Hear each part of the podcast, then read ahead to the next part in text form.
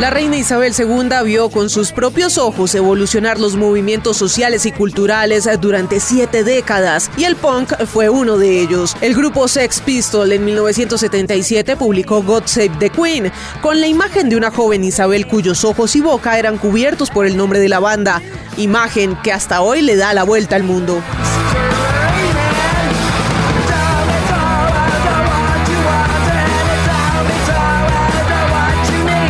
En el mismo sentido crítico y de parodia surgió Elizabeth My Dear, una canción de 1989 del grupo de rock alternativo The Stone Rose, canción que dice que no descansarán hasta que ella pierda su trono.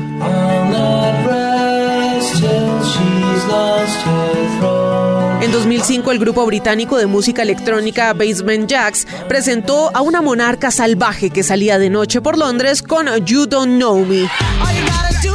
Pero no todo fue así en la relación entre la cultura popular y la reina. Isabel II tenía un carisma particular en medio de la imagen de mujer recia que le exigía su dignidad como monarca.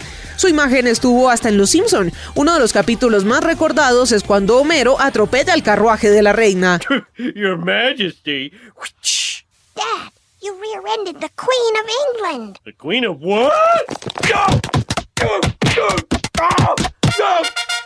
Changing of the Guard. Su fascinante vida logró el éxito en la plataforma Netflix con la serie The Crown. Your Majesty, I think we have enough respect for one another personally to ask ourselves some of the bigger questions, woman to woman. Y hasta James Bond la escoltó durante los Juegos Olímpicos. James. James Bond. Isabel II estuvo representada en Peppa Pig, Los Minions, Austin Powers en Goldmember o The Naked Gun, entre otras producciones, pero la más reciente aparición la hizo representándose a sí misma en una cita de té con el osito Paddington, con quien se le vio sonreír en su jubileo compartiendo una tajada de pan. El popular oso le dijo una frase que hoy muchos repiten para decirle adiós a la reina. Gracias por todo. Happy Jubilee. And thank you for everything. That's very kind.